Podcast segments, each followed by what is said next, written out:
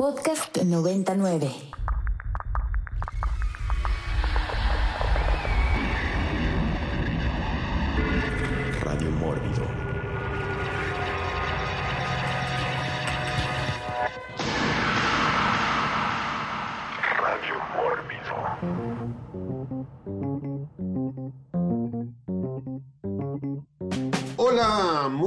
Noches a todos ustedes que nos escuchan en estos momentos a través de la frecuencia de Ibero 90.9. Nuestra casa desde hace más de 11, 11 años, 11 años ininterrumpidos al aire todos, todos los martes por esta gran, gran estación. Eh, si usted nos está escuchando eh, y va en su auto, en su tráiler, en su camión, en su micro, en su taxi, en su Uber, eh, gracias por escuchar Radio Mórbido. Si usted está en su casa, en su oficina, en su estudio, este, trabajando o haciendo tarea, también bienvenido una vez más a Radio Mórbido. Y si usted además del gusto de escucharnos, tiene el susto de vernos, es porque lo hace a través de Mórbido TV, nuestro canal de TV de paga que se puede ver en toda, en toda América Latina, porque recuerde usted que Mórbido es la voz e imagen del terror para América Latina desde México. Muy bien, pues esta noche, esta noche, este episodio de Radio Mórbido, vamos a hablar de nuestros primos, nuestros primos hermanos, nuestros primos segundos, nuestros primos terceros, a veces nuestros tíos, este, y estamos hablando dentro de esta cadena evolutiva de los changos. Me quiero volver chango y en este programa lo haré. Vamos a hablar todo el programa de changos, simios, monos, este, etcétera, etcétera, etcétera. Y para eso, pues me acompañan tres megachangos esta noche, este, y tenemos a un invitado, a un invitado de lujo, este, que me lo voy a guardar para el final. Pero primero, eh, pues ese chango que generalmente está en la oscuridad y que pues también se, da las vueltas ahí por, por, los árboles de la UNAM, este, y la Gaceta y la butaca ancha y las salas de cine, cuando usted escucha ruidos como de chango, seguro es porque está ahí Rafa Paz. Rafa, buenas noches. Buenas noches, muchas gracias por la invitación y un saludo a todos, también a los que están escuchando el programa. Muy bien, y ese, y ese que es el, chango violento, ¿no? Es como Monkey Shine de, la oficina de Mórbido, y que si usted se porta mal, le sale el chango del closet. Este, el orangután Enrico, Enrico Wood. Muy, muy buenas noches, tengan todos ustedes, gracias por la, eh, por, la presentación, y sí, aquí nos vamos a volver changos esta noche.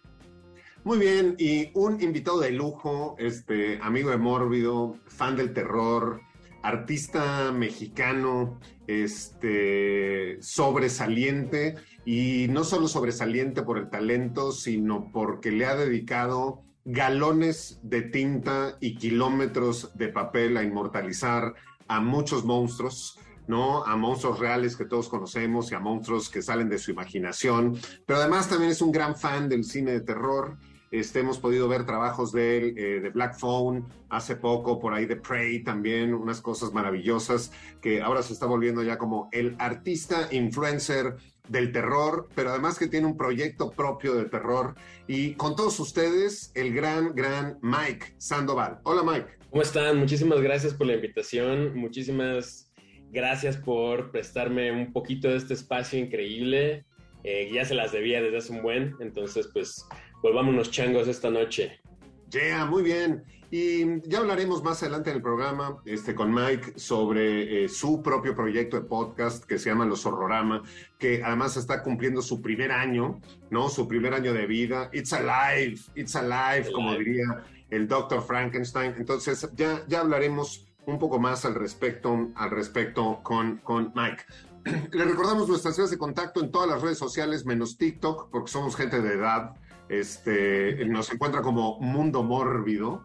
Para todo lo relacionado con el festival, Mórbido Fest, para todo lo relacionado con el canal de televisión Mórbido TV, pero sobre todo en la red social de Twitter, en la cuenta de Mundo Mórbido con el hashtag Radio Mórbido. No importa cuándo escuche usted este programa, pónganos hashtag Radio Mórbido y denos sus sugerencias, sus comentarios, sus changos favoritos, los changos que le han dado miedo, las películas que recuerda y por qué no, también pídanos canciones, no se las vamos a cumplir porque este no es un programa de complacencias, pero está bueno para saber qué es lo que a usted se le ocurre y qué es lo que a usted le gusta. Empecemos nuestro radio mórbido de changos y hagamos una primera ronda donde a manera personal hablemos de, pues, ¿no? La primera vez que nos enfrentamos a un chango, este, nuestra primera película, este, nuestra primera noción de que había estos animales tan parecidos a nosotros, pero con pelos, este, ya sea en el circo, que a los que nos tocó circo con animales, o en los zoológicos, o en la televisión, nuestra primera impresión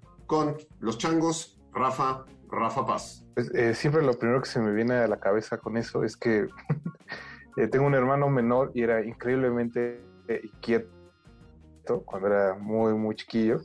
Y una de las cosas que le gustaba hacer era colgarse del librero que tenían su casa en la sala. Y constantemente mi mamá le gritaba que, que, parecía chango y que se bajara. Entonces creo que ese es en realidad mi primer contacto, eh, no, no tanto con los animales, sino con esa frase de que pues nunca le, le, gustaba estarse colgado de todos lados y pues bueno, por ello se partió un par de veces la cabeza, pero está bien, no se preocupen. Pero esa fue la impresión que siempre se me quedó. Muy bien, Enrico Wood. Creo que el primer simio que vi en mi vida era una serie que pasaban por ahí de los finales de los ochentas, que se llamaba Roxana Banana, era un orangután, este, no recuerdo de qué rayos iba el show, pero era en live action.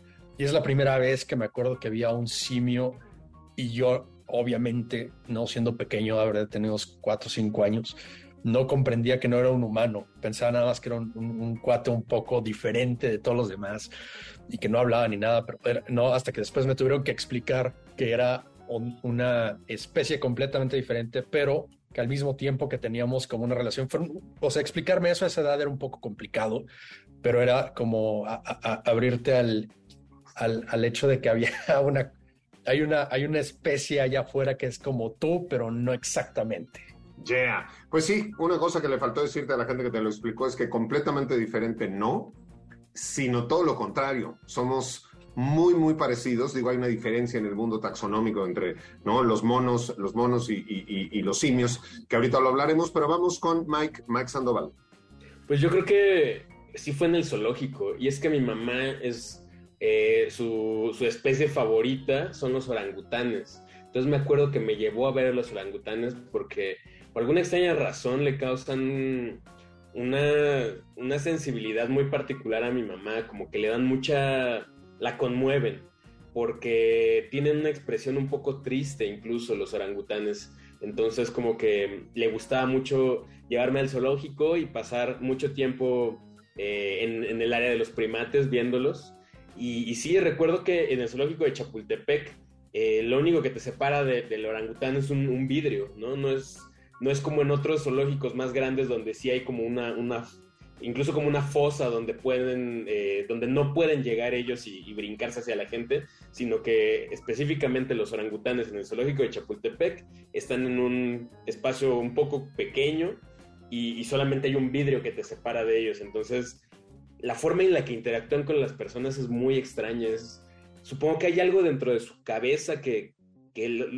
les hace también eh, pues pensar que, son, que no somos tan distintos. Entonces te imitan, como que juegan un poquito contigo y eso me, se me quedó muy grabado a mí. Sin duda, sin duda hay muchas, muchas similitudes, ya lo veremos a lo largo del programa, este, y, y muchos, muchos se llegarán a sorprender pero en realidad, más que primos, somos nada más como, como hermanos, ¿no? O sea, de, de, distintos padres, este, pero somos, somos hermanos. Yo, mi primera relación y mis primeras impresiones directamente con un chango, fuera de la pantalla, que ya hablaremos más adelante de eso, fue con un chango, un chimpancé, y un chimpancé famoso, un chimpancé que tiene hasta su IMDb, que se llama Chucho Chucho porque, como ya lo he platicado en algunas ocasiones, mi padre trabajaba en Estudios Churubusco, yo todos los días saliendo de la escuela me iba para allá, y entonces Chucho Chucho es este chango que sale en todas las películas mexicanas, este, de hecho, en, las películas de Chanoc, este, usted puede ver ahí a Chucho Chucho hasta con Tintán,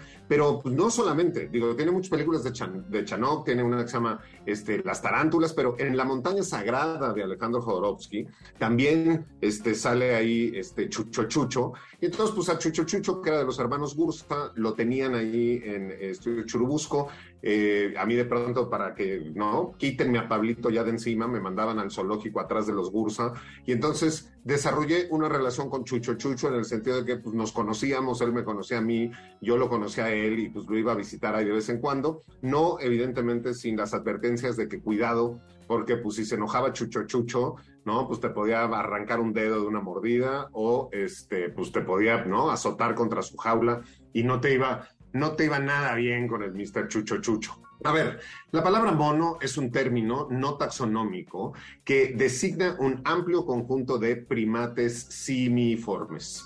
Los términos mono y simio son sinónimos, pero en la zoología suele hacerse una distinción entre ambos debido a una influencia del idioma inglés, en el que los términos equivalentes monkey y ape tienen diferentes significados, ¿no? Nosotros los primates son los más cercanos a los seres humanos, ¿no? Como el orangután, el gorila, el chimpancé y los gibones, ¿no? Todos ellos se consideran simios, porque los monos poseen diferencias muy claras, porque los monos poseen cola, tienen un esqueleto más primitivo y son mucho más pequeños. Entonces, la cola básicamente es una de las cosas que nos diferencia eh, específica, específicamente. Ahora, hagamos una siguiente ronda, ahora sí, entrándole al mundo pop y a lo que nos gusta de nuestro primer chango en pantalla. Digo, Enrico Wood ya tristemente nos dijo que es Roxana Banana, ¿no? Este, digo, podría haber dicho BJ McKay, este, con su tráiler este, ahí, pero hablemos de primeros, primeros changos en, que recordamos en pantalla. Eh, Rafa Paz. El primero para mí es Rafiki del, del Rey León, que es un babuino. Eh, creo que esos, su distinción es que tienen como el culito al aire y está rojo. son fáciles de identificar. Y pues, si han visto el Rey León, eh, Rafiki tiene en especial que es una especie como de chamán de la sabana, que es el que guía a Simba por su camino espiritual, lo deja este, drogarse con insectos, le presenta un par de amigos con los que se va de fiesta unos años y bueno, ya regresa y se vuelve un león responsable. Pero pues creo que al menos si crecieron en los 90, pues también va a coincidir en que Rafiki fue el primero o uno de los primeros la diferencia generacional es patente cuando lo que no dices en primer lugar es King Kong. O sea, o sea, güey, para mí King Kong es él, él, uno de los megachangos. Este no lo dije para dejárselo a alguien más, pero vamos con Enrico Wood. Bueno, ya como he revelado que tristemente era Roxana Banana el primer encuentro con un simio, pero de los que me causaron más impacto fue cuando empecé a leer como a temprana edad los libros de este de, eh, de Tarzán. No, es el mismo autor de John Carter of Mars eh, en los libros siempre me, me, causó un poco como la esta onda de que te, te crían no a un aristócrata inglés, o más bien no era aristócrata, sino que descendía de aristócratas que, que, quedaron ahí varados en la selva, no mueren sus padres y lo, lo. Esta, se supone que era una especie secreta de orangutanes, ¿no? De, entre gorilas y simios, y gana como todas estas habilidades. Y era un poco como basado en, en Rómulo y Remo, que los criaron lobos y fundaron Roma. Y el, el pero en este caso, Tarzán, ¿no?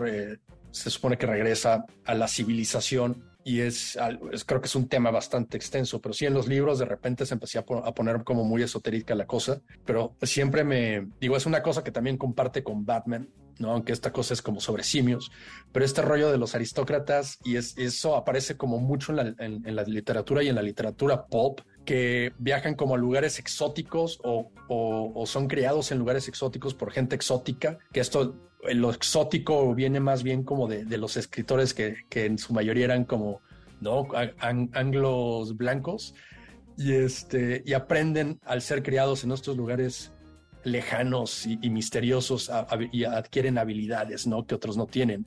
Entonces eres lo que siempre le dio la ventaja a Tarzán sobre sus contrincantes y sobre la selva, era esta, era esta mezcla de que no se volvía más fuerte por haber vivido entre los, entre los simios, ¿no? Esa es una, cosa, una, de las cosas que siempre me, me pareció, pero jamás me ha parecido que ha habido una buena adaptación de Tarzán, excepto una que creo que se me hace muy interesante, que es Greystock, eh, The Legend of Tarzan, que era con este, eh, el cuate que, la, el, Highlander, se me fue su nombre, es Christopher Lambert, ¿no? Y en Home, y era esta adaptación como muy tipo Christopher Nolan, donde como que le quitan un poco la fantasía a Tarzán y es una historia de un tipo que vive entre dos mundos, ¿no? Esa la recomiendo mucho, por ahí si la pueden ver. Muy bien, pues si, si abrimos por ahí una ventana a la literatura y estamos hablando de changos, tendríamos que hablar de Edgar Allan Poe eh, con esta, este, esta novela, cuento de 1841, ¿no? Eh, The Murders in the Rue Morgue, ¿no? Los asesinatos en la calle Morgue, donde pues ponen al chango de malo, ¿no? Así como en su momento pusieron al tiburón de malo, este, ponen al chango de malo y hay infinidad de adaptaciones cinematográficas de Murders in the Rue Morgue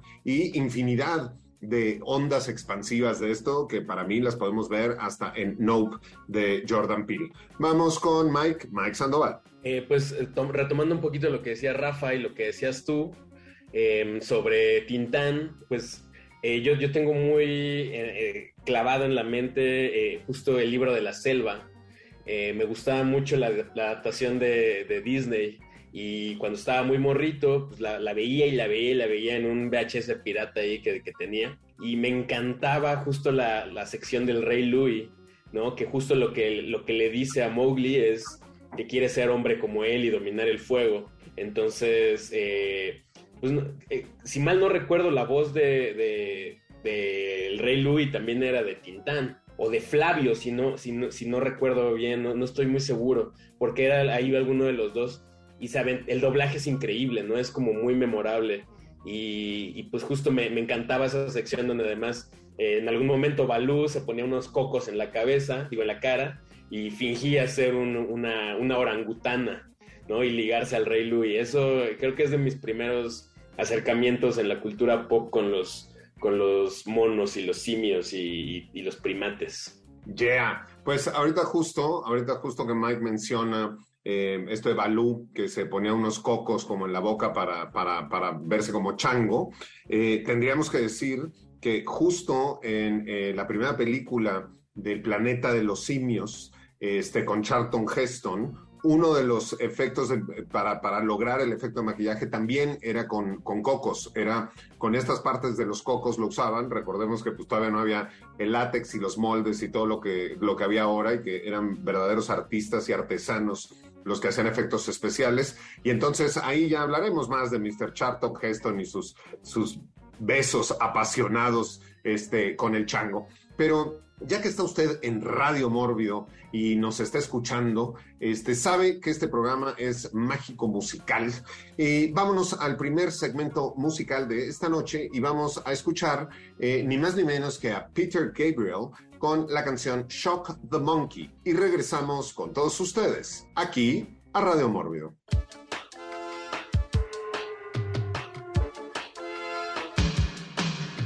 Esto fue Shock the Monkey con Peter Gabriel aquí en Radio Mórbido y le agradecemos a todos ustedes que nos están escuchando en estos momentos. Eh, Raje Sabo, eh, Cristian Alfredo Lira, capitán del el Mórbido Zombie Club de León. Eh, saludos hasta León. Eh, iPad Lucifer, me encanta el iPad de Lucifer. Miguel Ángel Mario Myers, este, Marga Carintia y todos los que nos están escuchando en estos momentos. Les recordamos que con el hashtag Radio Mórbido por la red social de Twitter nos pueden poner todos sus comentarios ¿no? al respecto. Y hagamos una siguiente ronda. Y estaba yo pensando hace rato en esta cuestión de los, los changos, los changos memorables, nuestros primeros changos en la vida. Este, y pues como uno tiene un poco más de edad, y no se tiene que esperar a los remakes de Rob Zombie este, para revivir series del pasado. Eh, recuerdo un gran chango que salía en la familia Adams, ¿no? La familia Adams había un, orangután que se llamaba Gorgo, ¿no? Que de pronto salía así como Gorgo, la mascota, dentro de la, de la familia Adams y me parecía, me parecía fantástico. Eh, changos, este, cultura pop, cine, películas, literatura. Rafa Paz. Es otro que me tocó de muy niño y que no, es, no coincide un poco con lo, con lo tuyo, Pablo, porque fue un VHS de King Kong contra Godzilla. Yo vi esa antes del King Kong original y que era la versión eh, americana de, la versión de la película de Toho, que si no me equivoco es del 62, donde pues King Kong y Godzilla deciden, eh, por hacerles del destino, darse unos cates y de ahí salió este famoso GIF donde Godzilla, digo, donde King Kong agarra un árbol y trata de darle sus verduras a Godzilla, que se usa mucho en Twitter si viven en ese, en ese lugar eh, de pobredumbre. Y este, pues eso, la vi en un VHS horrible que mi abuelo compró en Tepito, pero que siempre le gustaba poner los domingos por la tarde. Bueno, ahí está también la colección con King Kong y que acaba de tener su propia actualización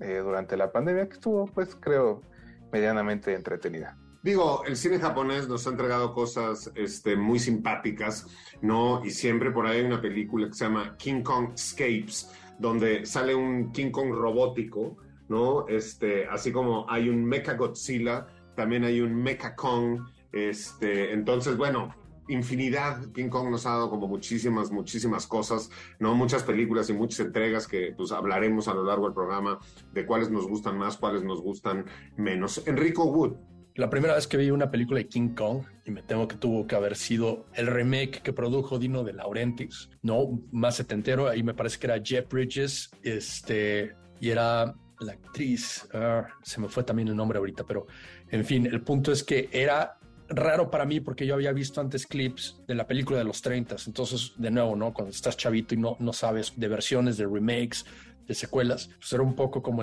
raro ver un King Kong a color y más como en los 70s, ¿no? Que el King Kong de los 30, que era el original. Entonces, este, eh, pues sí, esa fue la, primera vez que vi King Kong. La última vez que vi a King Kong fue igual en el 2020 con King Kong, de Kong contra Godzilla, ¿no? Que esto es como parte del Monsterverse que están haciendo ahora en Legendary Pictures este, que ya supongo que ya se lo llevarán a, otro, a otra casa productora por ahí.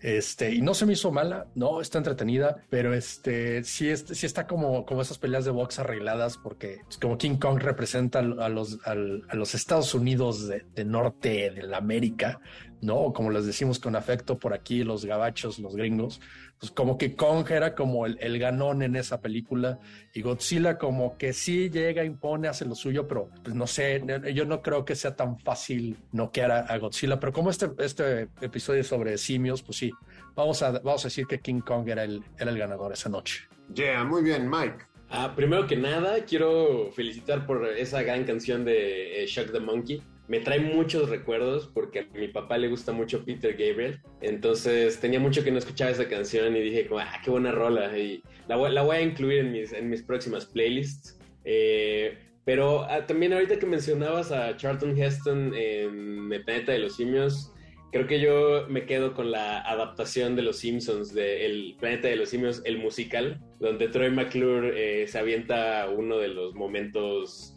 cómicos más altos de la, yo creo que de la comedia norteamericana incluso. Eso, esa secuencia de El planeta de los simios, el musical, tiene, o sea, hasta la fecha lo puedo ver y lo puedo ver y lo puedo ver y me hace reír muchísimo. Y pues me, me acuerdo mucho de que incluso hay unos eh, simios haciendo breakdance y todo, ¿no? Entonces, la famosísima frase, quítenme las manos de encima, changos mugrosos, es una frase que utilizo en mi, en mi día a día muy, muy frecuentemente. Yeah, muy bien, pues bueno, ya que abrimos, abrimos la puerta a changos de pronto en, en la animación y ese tipo de productos pop, eh, Family Guy, ¿no? También hay un chango ahí que sale en Family Guy y que el, el, hijo todo el tiempo dice, güey, es que hay un chango en mi closet y abajo de mi cama y que no me deja hacer la tarea y nunca le creen hasta que hay un episodio específico donde pues, sale el chango, se pone violento y cuenta toda su historia y cómo su changa esposa, este, pues, ¿no? Le puso, no sé si los cuernos o las bananas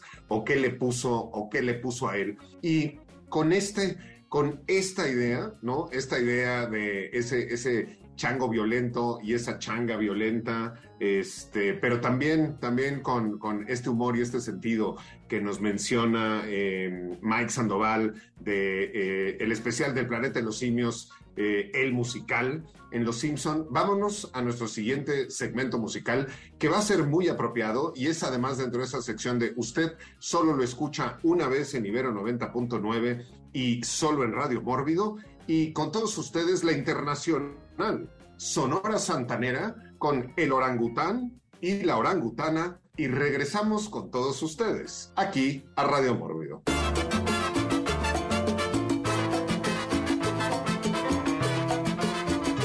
Y estamos de regreso en Radio Mórbido, mis queridos changos después de escuchar a la Internacional Sonora Santanera con El Orangután y la Orangutana, sí, no se equivocó usted de estación, está en Ibero 90.9, pero está en Radio Mórbido. Sigamos, sigamos hablando de changos y em, de todo este mundo que de pronto, como decía Mike al principio, este, pues cuando uno se confronta con la realidad, ¿no? De un ser tan parecido a nosotros, pero atrás de un cristal o atrás de una reja, ¿no? Puede ser deprimente, pero por el otro lado, pues también está toda la parte cute y toda la parte de humor y toda la parte de cómo incluso hay gente que tiene changos de mascotas, este, porque pues los niños son ilegales, este, como Michael Jackson, que tenía ahí a su changuito de mascota, este, muy sospechosa esa relación. Eh, Rafa, Rafa Paz. Pues, ahorita que estaban con lo de la música, me, me acordé un poco que pues en, en, los 90 también hubo una adaptación animada de Tarzan que la hizo Disney. Creo que en su momento fue una película medianamente popular y que conforme han pasado los años, pues se ha olvidado un poco. Quizá lo único que queda son los memes del soundtrack de Phil Collins, ¿no? De que el soundtrack está tan bueno que Phil Collins le prende como, como fuego al piano que usa para componer. Y una cosa muy chistosa y que en realidad nunca he entendido es que hasta hace poco descubrí, gracias a los memes, que Phil Collins hacía ese soundtrack en inglés y en español, porque eh, en el 99 me quedó la idea que no he encontrado nunca la razón de por qué me quedó esa idea en la cabeza, de que la versión en español del soundtrack la hacía Eros Ramazzotti, y así fui vivido por la vida muchos años ignorante y cometiendo errores en frente de otras personas. Entonces, a todo aquel que le dije lo de Eros Ramazzotti, pues le pido una disculpa aprovechando este foro público, y pues eso, esperemos que no escuchemos las versiones en español del soundtrack de Tarzan. Y esperemos que nadie que nos escucha a nosotros escuche a Eros Ramazzotti, porque verdaderamente, es más, si usted nos está escuchando en este momento y le gusta Eros Ramazzotti, le recomendamos ampliamente que le cambie de estación, ¿no? Este, porque no, no es Radio Mórbido su tipo de programa. Enrico Wood. Sí, bueno, ahora que estamos hablando ahí de, de ya, ya me acordará. Edgar Rice Burroughs, no confundir con William Burroughs, dos cosas muy distintas, ¿no? Eh, pero hubo hace poco, y cuando digo hace poco, estoy hablando de tal vez hace unos 6, 7 años, esto fue en el 2016, una de las últimas adaptaciones al cine eh, que salieron por parte de eh, Warner Bros. Y David Yates, que era uno de los directores de las películas, de las últimas películas de Harry Potter, que se llama este, The Legend of Tarzan. Ahí era con Stellan Skarsgård y esta, bueno, no, no era Stellan, era el, uno de los hijos, de los muchos hijos de Stellan Skarsgård, ¿no? Este, y con Margot Robbie como Jane. Entonces, esta es como una continuación más o menos ya de, Tarzán, no es exactamente como el origen ni nada por el estilo, sino que saltan unos años después cuando ya el Lord Greystock ya está viviendo en Inglaterra, ¿no? Con Jane y más bien com, como que transforman su, su mansión en, un albergue, bueno, en un, un, orfanato, ¿no? Ahí tienen como varios niños, pero hay una escena en particular que me latió, que es que le explica que cuando él caminaba, ¿no? Caminaba sobre los dedos, Entonces es un efecto especial un poco raro y ves como en el momento en el que hace contacto con el suelo, ¿no? Con este suelo como de mármol que tiene en su casa, los músculos de su mano se tensan de una manera casi sobrehumana. No es una película que me parece muy bien lograda. Creo que las intenciones estaban ahí, ¿no? Como de hacer este, algo así como una, secuela de las aventuras de, Tarzán de, de, estos libros, o por lo menos de lo que, de lo que habíamos conocido.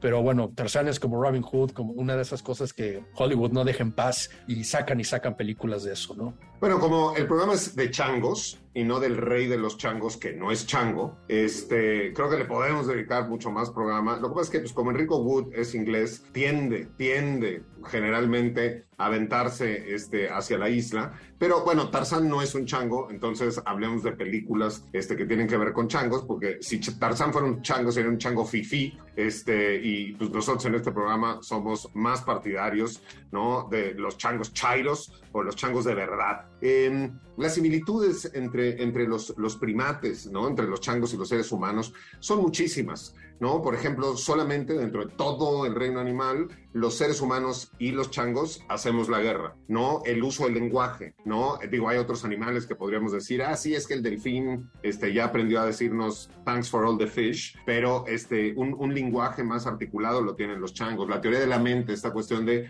¿no? Creemos que los seres humanos creemos que somos los únicos que poseemos una teoría de la mente y capacidad de experimentar empatía, ¿no? Imaginar, pensar en otros mundos, pero pues ya nos han demostrado los changos que, que, que, se puede hacer, la subjetividad, el sentido moral, también literal hay changos buenos, changos malos, ¿no? Y changos que, pues, por ejemplo, y lo vemos cuando uh, eh, los chimpancés son mascotas, como la de Jackson, este, y muchas otras más, y entonces los visten este, para salir a la calle y les ponen sus ropitas y no sé qué, y ellos se identifican, ¿no? Como con los otros niños o las otras personas. Si tú después de eso tratas de sacar al mismo chimpancé desnudo a la calle, No, hombre, no se deja, se sonroja y dice, ¿cómo? ¿Qué está pasando? ¿Qué estás haciendo? Si no soy exhibicionista. Entonces, hay muchas, muchas relaciones ahí, cuestiones muy, muy interesantes. Y eso de tener chimpancés de mascota, híjole, este, creo que va más allá del, del, veganismo, este, y ya deberíamos de pensar en los, en los derechos, derechos humanos. Eh, changos, changos, changos, Mike Sandoval. Eh, pues ya regresando como al tema de las películas y así, creo que eh, ya más grandecito, ya que tenía como más conciencia de lo que yo estaba viendo, eh, uno de los ejemplos que más me gustan es los, los, simios infectados de ira, de rabia, de, de, coraje, de 28 días después, que son los que dan pie a que se desate toda la, pues la, la, infección, que no son zombies exactamente, sino son más bien como gente contagiada por este, este virus de, de la ira. Y esa primera secuencia en 28 días después, dirigida por Danny Boyle, eh, creo que es de mis partes favoritas de la película, ¿no? Ver al, al simio completamente, eh, pues, en amarres y con esta eh, sobreexposición a violencia mediática y hay un montón de monitores y están como escenas de violencia, escenas de guerra, de, granaderos golpeando manifestantes y todo, y, el simio así como con una respiración agitada y como con ganas de escaparse, es una de mis escenas favoritas de esa película y la, la, tengo como muy, muy grabada en la cabeza. Sin duda, a ver, sin duda, escenas fuertes y potentes. ¿No? Yo cuando vi por primera vez 28 eh, días de Danny Boyle no pude dejar de pensar en Naranja Mecánica, ¿no? Y en este tratamiento, ¿no? El que Ludovico. ¿no? De exponer y sobreexponer y tener todo esto, porque además también, pues digo, pobres changos, cabrón. O sea, los traemos nosotros al mundo, les ponemos ropita, los encerramos en costas, hacemos experimentos con ellos y no entienden la verdad nada, porque digo, si bien decimos que tienen sentido de la moral, pues es imposible que un, primate, un chango, llegue a tener los niveles de maldad o los, o los niveles de perversión que alcanzamos, alcanzamos los seres humanos, que merecemos absolutamente la extinción todos y cada uno de nosotros. Rafa, Rafa Paz. Pues ahora que mencionas esto, hay un documental muy interesante que se llama Proyecto NIM, creo que por aquí anduvo en Ambulante, y bueno, ese documental es sobre un experimento de la Universidad de Colombia que decidieron pues tomar un chango eh, de la selva, creo que era en Chile, y llevárselo a Estados Unidos y crearlo durante dos años como si fuera un niño y tratar de enseñarle lenguaje de señas. ¿no? Llegó un momento en el que pues el, el chimpancé dejó de comportarse pues de manera correcta, digamos, para el ambiente de una casa y se lo llevaron a la Universidad de Colombia para seguir con el experimento y pues básicamente era descubrir si se puede o no enseñar a hablar a un chimpancé, ¿no? O sea, si el mono podía aprender lenguaje de señas y comunicarse y tener ideas, digamos, pues extensas o construidas a partir de esto. Eh, lo que descubrió el, el que hizo el experimento, ahorita no recuerdo el nombre del doctor, justo cuando iba a hacer su publicación, es que el chimpancé en realidad, o al menos eso dice él, que el chimpancé solo repetía lo que había aprendido para que le dieran de comer y no era que estuviera realmente razonando, digamos, como a nivel lingüístico. Y pues de eso se trata este documental, creo que es eh, una cosa bastante interesante y por ahí lo pueden rentar en digital. no hay, no hay, no hay pierde, hay forma de poderlo ver actualmente. Pues bueno, esta cuestión de que solo aprenden a decir las cosas este, para obtener algo a cambio, este, la podemos también ver en los seres humanos. ¿eh? Este, o sea, entre el ahorita el, el ahorita o, en el 95% de los equipos de marketing este, que existen en este, en este país, este, que también son unos changos, absoluta, absolutamente. Los changos tienen muchas razones para estar enojados con los seres humanos, ¿no? Eh, y no han tenido suficiente, suficiente honor o, suficiente reconocimiento, pero si hoy tenemos una estación espacial internacional y si el hombre llegó a la luna, pues también es porque los primeros en salir al espacio, este, digo, fueron changos. Digo, empezaron con ratas y luego mandaron gatos y luego mandaron a Laika y hasta Mecano le hizo su canción, pero en realidad lo más cercano a los seres humanos este, fueron, fueron los primates y que los lanzaron durante muchos años muchos países y las historias son súper trágicas. De hecho, Albert, es el, primer chango, ¿no? El primer mono astronauta se llamó Albert eh, y salió el 11 de junio de 1948, alcanzó la altura de 63 kilómetros a bordo de un cohete B-2, pero Albert murió sofocado durante el vuelo. Albert fue seguido por Albert II, quien sobrevivió al vuelo, pero murió al impactarse el cohete en el que viajaba este, el 14 de junio de 1949. Albert II fue el primer mono en alcanzar el espacio por la altura de 134 kilómetros. Pero después vino Albert III, que murió a los 10.7 kilómetros de altura al estallar el cohete en el que lo transportaba. Y después vino Albert IV, que también murió, igual que Albert V y Albert VI. Entonces tienen sus razones para estar enojados este, los changos. Y si nos vamos al mundo del cine, Cronenberg ya también nos lo mostró este, ¿no? Cuando Brundle hace sus experimentos de su teletransportador y lo primero que mete es un chango y vemos cómo sale el pobre chango, pero con las entrañas hacia afuera. Entonces digo, yo si fuera chango estaría igual de enojado. Enrico Wood. Sí, ahí hablando como de la, larga eh, historia de experimentos en changos. Hay una película de los 40 y entre los 30 y 40 y 50 es una lista larga de la que vamos a hablar de experimentos en changos, pero hay una en particular que se me hace un poco como Robocop, pero con un gorila. Esta es una película que se llama The Monster and the Girl y es sobre eh, un cuate que trata de rescatar a su hermana de las garras de la prostitución.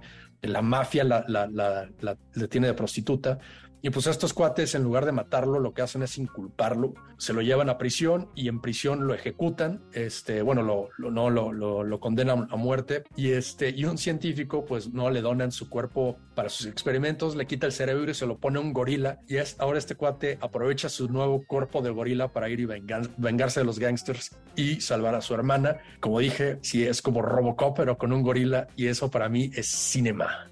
Yeah. Pues bueno, sin duda esto, esto me recuerda a mí a una película que hemos mencionado muchísimas veces, que es La horripilante bestia humana, que en inglés se llama The Night of the Bloody Apes, de René Cardona, donde justo, ¿no? Un científico, su hijo tiene un mal cardíaco, él es un cardiólogo este, muy reconocido, y literal cuando usted vea la película o si usted ya la vio, este, el científico, el doctor se va a Chapultepec, se va a Chapultepec con un rifle, le lanza un dardo tranquilizante a un orangután, lo secuestra, se lo lleva a su laboratorio y le saca el corazón al orangután para ponérselo a su hijo. ¿Y qué sucede? Que después de que su hijo despierta y le dice, papá, te quiero, lo deja en recuperación y le empiezan a salir pelos y se vuelve semichango, pero eso sí, muy cachondo, porque se va a secuestrar a señoritas este, que generalmente no tienen los chales en sus pechos, ¿no? Y están de buenas curvas. Eh, la horripilante bestia humana, The Night of the Bloody Apes. Mike, Mike Sandoval. Eh, hace rato que estaban mencionando a King Kong, eh, recuerdo que en 2005 Peter Jackson hizo una muy desafortunada adaptación de King Kong y pensando en Peter Jackson, eh, me gustaría más bien regresar a sus inicios, eh, cuando dirige Brain Dead.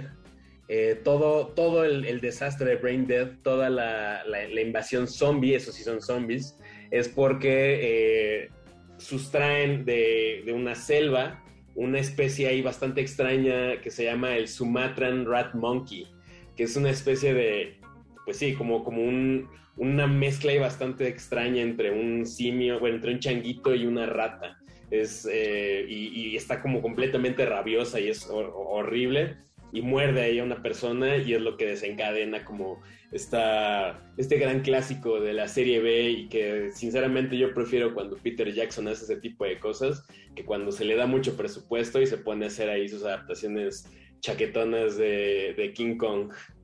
Yeah.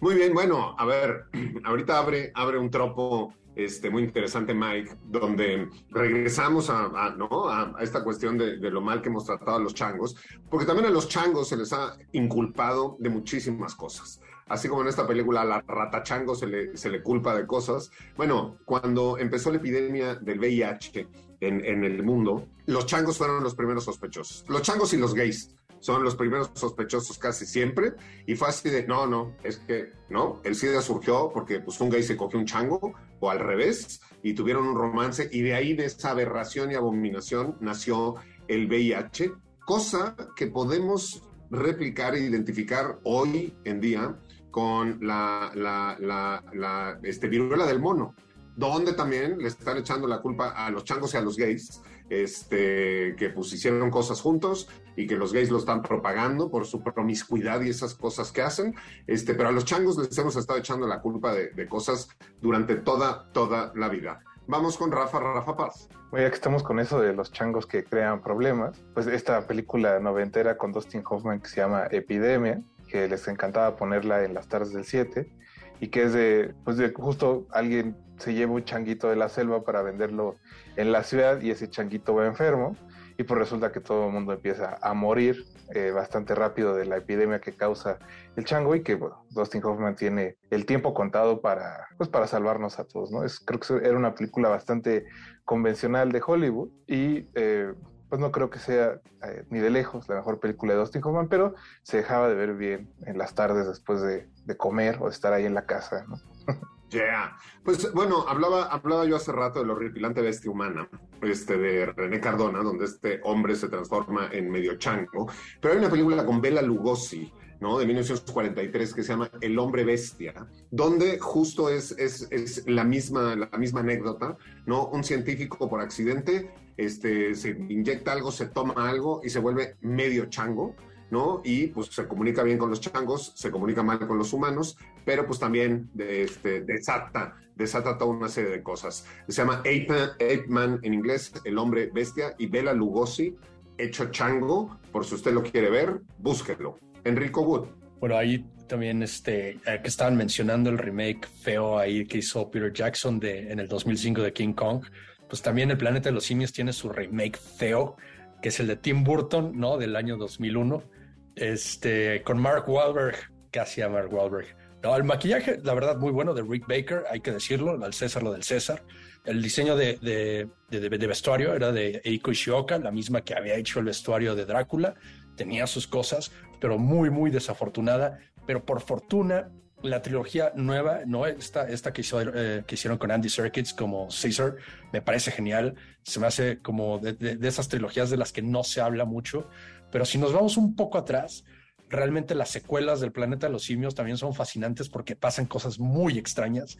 En la segunda, que se llama Debajo del planeta de los simios, Charlton Heston sale casi al final y es otro astronauta el que lo está buscando, ¿no? Este, y se topa con una raza eh, este, de humanos mutantes telepáticos, ¿no? En el centro de la Tierra, que le rezan a una bomba nuclear.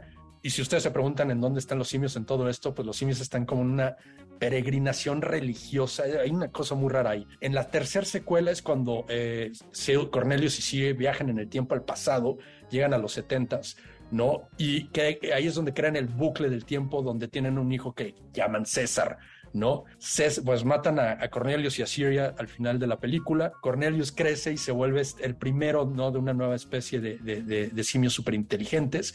Y luego le empiezan a meter toda esta onda como de conflictos raciales, cosas por el estilo, donde hay como eh, eh, este, César se vuelve el, líder tanto de, humanos y de simios. Y ya, claro, al final, que es una de estas cosas que quedaron como muy abiertas a, interpretación en la conquista del planeta de los simios, está situado 700 años después, después de que César ya logra conquistar la Tierra, y hay una estatua de César con una lágrima en el ojo, y es lo que dice el, el gran simio sabio al final, que no saben si la lágrima es porque por fin logró reconciliar humanos y simios, o si sabe que el futuro oscuro que vimos en la película de Charlton Heston es lo que se viene. Yeah.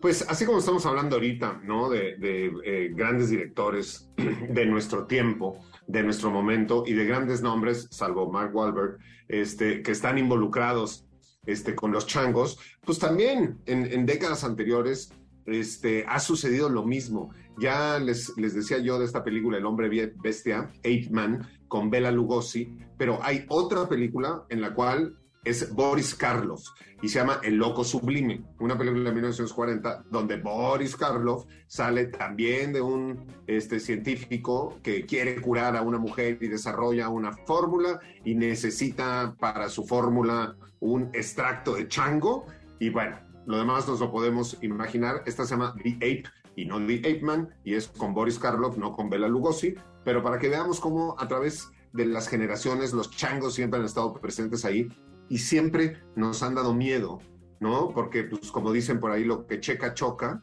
este, y entonces, pues, de pronto nos encontramos muy cercanos a la changuitud. Eh, Mike Sandoval. Eh, yo voy a seguir hablando de películas de terror con changos. Eh, y tengo, por ahí me acordé de Creep Show, esta antología dirigida eh, por George Romero en colaboración con Stephen King.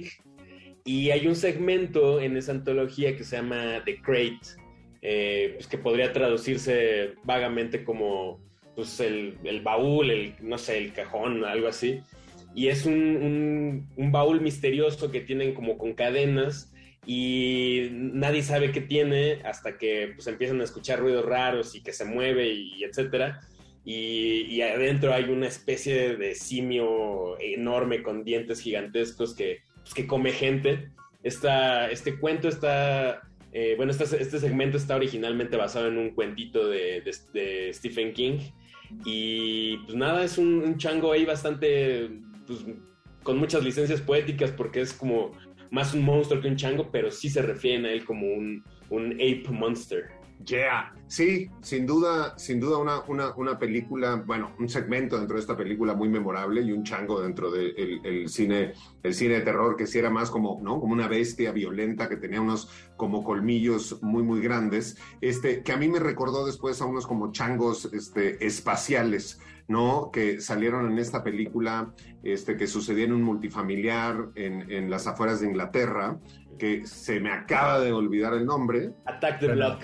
Attack the Block. Me recuerdan justo, ahí veo esa conexión. Pero bueno, estamos en Radio Mórbido y como nosotros sí le queremos hacer honor a los changos, ¿no? Porque nos caen a todo, a todo, a todo mecate, a toda banana, nos caen aquí los changos. Vamos a escuchar una canción que nunca antes he escuchado en ningún absolutamente lado y usted nunca la ha conocido porque nunca este, ha tenido la oportunidad de escucharla. Y esto es Harbo con un sampling que hizo con puros sonidos de changos y un ritmo. Vamos a escuchar a Harbo con I Made Beat Out of Monkey Noise y nos vamos al corte de la mitad del programa y regresamos con todos ustedes a seguir colgándonos de la rama con este gran, gran tema de changos en esta noche en Radio Mórbido. Harbo, Monkey Noises y regresamos con todos ustedes.